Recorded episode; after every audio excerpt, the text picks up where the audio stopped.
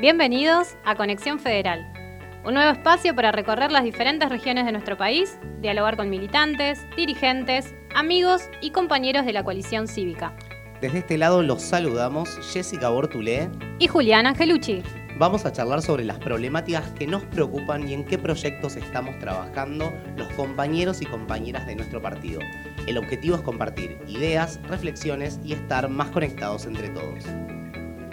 En este primer episodio vamos a conocer más acerca de nuestro noroeste argentino, el NOA, conformado por las provincias de Jujuy, Salta, Tucumán, Catamarca, La Rioja y Santiago del Estero. Una región de relieves heterogéneos, zonas de llanura, montañas y ríos, posee una gran riqueza cultural, tradiciones e historia. Debo confesar que mi último viaje antes de la pandemia fue nuestro querido norte argentino, a las provincias de Salta y Jujuy. Me decían que me iba a enamorar de los paisajes y de su gente, y sin dudas fue así. Estamos comunicados con Rubén Mansi, diputado nacional por la provincia de Catamarca, médico cirujano y fue el primer presidente de la coalición cívica en su provincia. Hola Rubén, bienvenido y gracias por ser parte de Conexión Federal. De este lado te saludamos Jessy y Julián. ¿Qué tal? Un gusto estar con ustedes, chicos. Hola Rubén, buenos días. ¿Cómo te va? Buen día. Hola Rubén. Bueno, primero quiero preguntarte acerca del NOA. Yo recién mencionaba que algunas provincias eh, que visitaste enamorás, pero vos vivís ahí, así que contanos cuáles son las potencialidades que tiene la región. Miren, la, región tiene muchísimas potencialidades, pero yo les quiero decir nada más que una de Catamarca, así, un título bien local. Sí. Miren, ustedes se dan cuenta, ¿no es cierto?, obviamente, lo que significa el perito moreno para el sur argentino. Bueno, el, el perito moreno del NOA lo tenemos en Catamarca y es el campo de piedra pómez de la puna catamarqueña. La puna catamarqueña es de las, del resto de las provincias, y que me disculpen los amigos de, los y compañeros de las otras provincias del NOA, la puna catamarqueña es la porción más linda de la región de la puna. Y el campo de Piedra Pómez es un paisaje absolutamente original y sobrecogedor es como, eh, eh, porque digamos, hay paisajes que se pueden repetir o son similares, ¿no es cierto? Un cerro, una quebrada, un, un salar, puede haber, de pronto lo tenemos en Catamarca, lo tenemos en Salta, lo tenemos en Jujuy.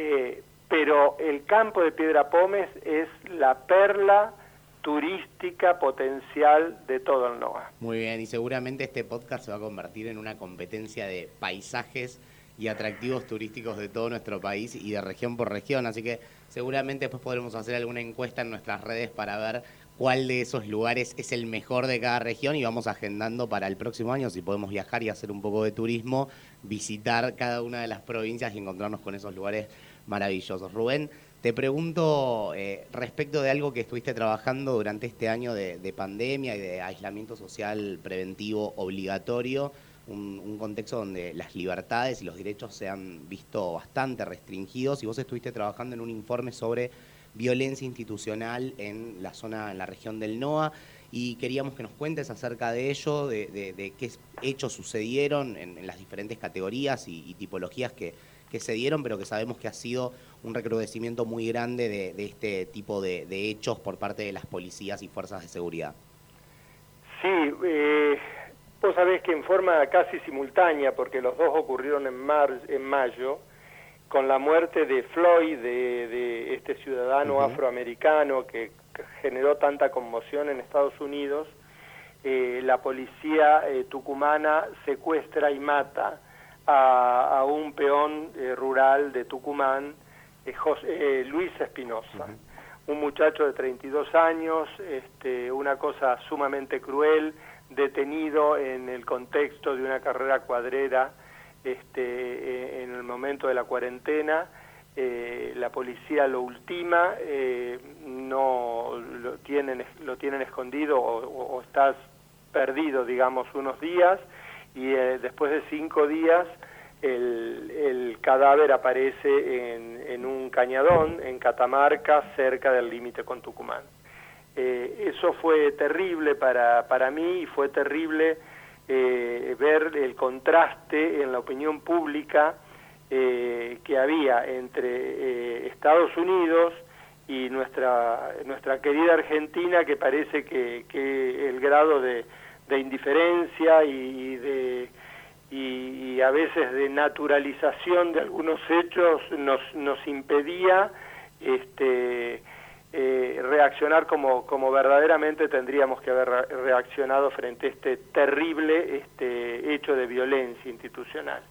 Eh, a partir de ahí, con, el, equipo que, trabajamos, nos propusimos hacer un relevamiento de hechos de violencia institucional, tomamos eh, el 21 de marzo, que fue cuando comienza la cuarentena, hasta el 17 de julio, que es una, una fecha arbitraria para darle un corte y poder sacar eh, conclusiones. Nosotros dividimos eh, los hechos de violencia en, en cuatro categorías. Primero, hostigamiento y persecución, que sería como la categoría más, más leve, segundo, casos de represión, después lesiones por tortura o tormento, que ya es, eh, una categoría grave, muy grave, y, eh, casos de muerte, que obviamente es eh, la, superlativa. ¿no? nosotros relevamos en total 42 casos, hubo nueve casos de hostigamiento, hubo 18 casos de represión, hubo 12 casos de lesiones por torturas y tres muertes dos de las muertes en Tucumán, una muerte en Santiago del Estero. No estoy diciendo que estos son todos los casos, para nada, sino que son los casos que nosotros pudimos eh, fundamentar, tomar contacto con las víctimas o con las familias de las víctimas y pudimos contar con la colaboración y la expresa autorización para que nosotros los incorporemos en nuestro informe y eh, evidentemente en el camino quedaron algunos casos de la gente que cuando le preguntábamos, llegado el caso, ¿usted puede declarar y volver a repetir todo lo que me está contando?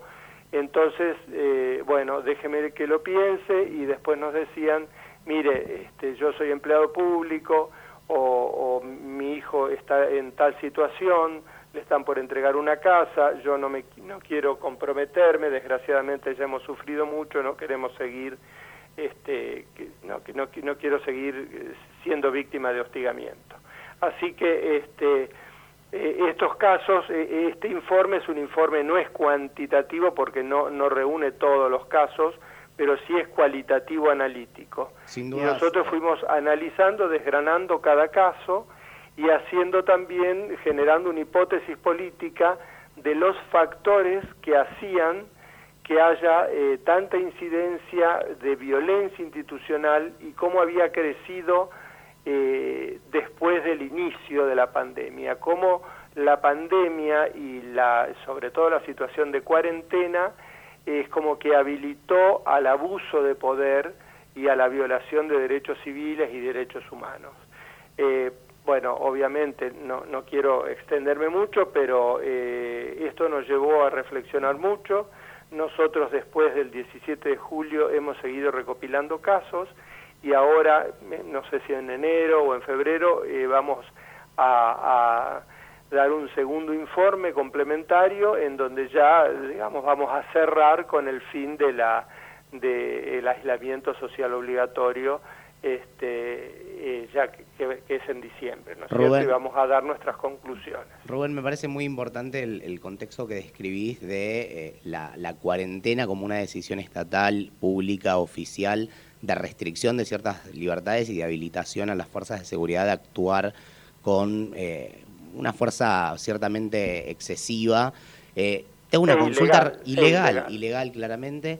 Tengo una consulta respecto de los organismos y organizaciones de derechos humanos, eh, porque me parece que el informe es muy importante, ha visibilizado un montón de situaciones. La pregunta es si estas organizaciones han hecho un silencio durante este tiempo eh, y, si han mostrado una diferencia de trabajo respecto de otros años en, en la región del NOA, pero seguramente en toda la Argentina. Las organizaciones de derechos humanos en general no tienen mucha raigambre en el NOA. Hay algunas organizaciones democráticas y hay algunas organizaciones incipientes, como por ejemplo las Madres del Dolor en Santiago del Estero o en La Rioja, que sí se, se manifestaron y se expresaron.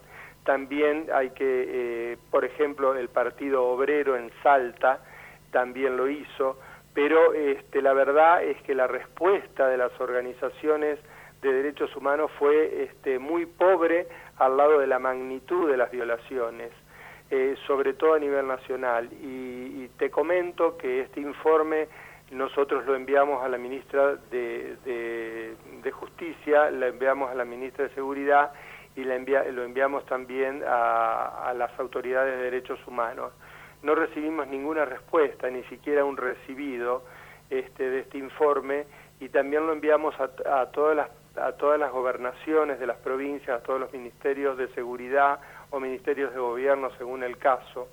Este, tengo que reconocer que, puntualmente en Catamarca eh, me contestaron y fui recibido por las autoridades y receptaron el informe este, y receptaron algunas ideas eh, como por ejemplo eh, la necesidad de trabajar más sobre el contenido en la formación, en la currícula de este, la formación de los, de los este, agentes policiales. Pero eh, en general la, la, respuesta ha sido pobre. Tengo que decirte también que lo que hemos visto es que en donde las donde no ha habido, donde menos alternancia democrática ha habido, eh, caso concreto Tucumán, Santiago del Estero, que desde hace eh, prácticamente 37 años, porque Tucumán tuvo un solo gobierno de, este, en el medio que no fue del, peronismo, eh, pero donde y en, La Rioja, que hace 37 años que gobierna el peronismo, donde menos alternancia democrática ha habido es donde más pareciera existir este, violencia institucional. O sea, eh, y esto te estoy adelantando una de las conclusiones, la necesidad de que la oposición se vuelva una oposición con capacidad de disputar el poder y de, realmente generar una alternancia en el poder. Rubén, y siguiendo este tema que, bien mencionabas con respecto a la violencia institucional y al rol de la oposición que hacías referencia recién, eh, ¿cuál es el rol que, que crees debe tener la coalición cívica eh, con respecto a no solamente hechos de, violencia institucional, sino con, respecto a organizaciones, a, movimientos que hay en el NOA. ¿Cuál es la postura que hoy tiene la coalición cívica? Yo este, particularmente creo que en Catamarca nosotros tenemos la, tenemos la obligación y tenemos este, un rol que, nos, que lo autorreconocemos y que también la sociedad lo reconoce, que es tratar de este, pelear por la por la eh, calidad institucional, pelear por la calidad democrática, tratar de mejorar esta, esta democracia horadada, lastimada, de baja calidad institucional que hay en el NOA. Ese rol yo creo que nos lo hemos autoasignado, pero también la sociedad nos, nos lo asignó, o sea, hay como un ida y vuelta entre el reconocimiento que nosotros hacemos y el reconocimiento del problema que hace la sociedad. Eh, también otro rol es la lucha contra la corrupción y nosotros eh, tenemos la vocación de eh, generar y mucho trabajo vinculado al rol de una propuesta productiva para el NOA. ¿Por qué? Porque evidentemente parte de todo este problema es que la, salida laboral más este, común, más frecuente, más masiva, es el trabajo en el Estado. Muchas veces un trabajo precarizado, un trabajo negro, un trabajo indigno, eh, con salarios de hambre, y eh, nosotros creemos que eh, también eso es una manera, es un mecanismo que el poder tiene para tener votos cautivos y para tener voluntades políticas cautivas. Entonces, en la medida que nosotros generemos o pugnemos y mejoremos una economía de producción real y actividad eh, privada con capacidad de generar empleo, eh, creo que vamos a generar también independencia política y, autodeterminación en la gente. O sea, vamos a generar, vamos a posibilitar la existencia de mejor ciudadanía. Por lo tanto, eso va a generar también una democracia de mayor calidad yo creo que ese núcleo de, pelear por un NOA productivo, por un NOA exportador, por un NOA que no solamente mire al puerto de Buenos Aires, sino que empiece a mirar más al Pacífico, eh, creo que eh, es, es, central en la estrategia de desarrollo del NOA. Sin dudas, Rubén, el, el, proyecto está claro y es democracia, trabajo, autonomía y libertad para los ciudadanos del NOA. Y queremos aprovechar para cerrar esta comunicación que ha sido muy, muy gratificante, que nos puedas resumir bien cortito la historia en alguna poca palabra de la coalición sicaria en Catamarca y qué expectativos sueño tienen para el futuro más cercano en, su provincia. Mira, no, nuestra historia, si bien eh, por ahí no hemos logrado muchos resultados masivos, eh, a nosotros nos enorgullece mucho. Yo justo estoy con, una de las cofundadoras de la, de, de, del área en Catamarca. Nosotros fuimos el segundo distrito que logramos eh, la personería jurídica en el 2002 y fuimos uno de los cinco distritos eh, iniciales con que el partido eh, logró la personería nacional. Así que después de, la, de, la, de Capital Federal, nuestro distrito fue el que logró la personería jurídica. Eso eh, en nuestra historia y en nuestra eh, pequeño, pequeña patria nos, nos este, enorgullece mucho. Y yo creo que nosotros nos tenemos que preparar para hacer gobierno, lisa y llanamente. No sé cuándo, pero nosotros tenemos que prepararnos para hacer gobierno, eh, este, por supuesto hablando eh, en, en, una convocatoria ciudadana y política que nos excede a la coalición cívica, pero tenemos que ser gobierno y tenemos que empezar a pensar que no solamente la coalición cívica es una fuerza legislativa, sino que tiene que ser una fuerza de gestión y tenemos que empezar a lograr espacios de gestión. Bueno, Rubén, la verdad que es muy gratificante todo lo que nos has podido contar acerca de lo que sucede en el noroeste argentino, pero específicamente de, de lo que está sucediendo en Catamarca, de lo que venís realizando eh, como diputado nacional por la provincia y obviamente como representante de la coalición cívica. Así que desde este lado te damos las gracias y esperamos poder estar en contacto nuevamente contigo de manera pronta.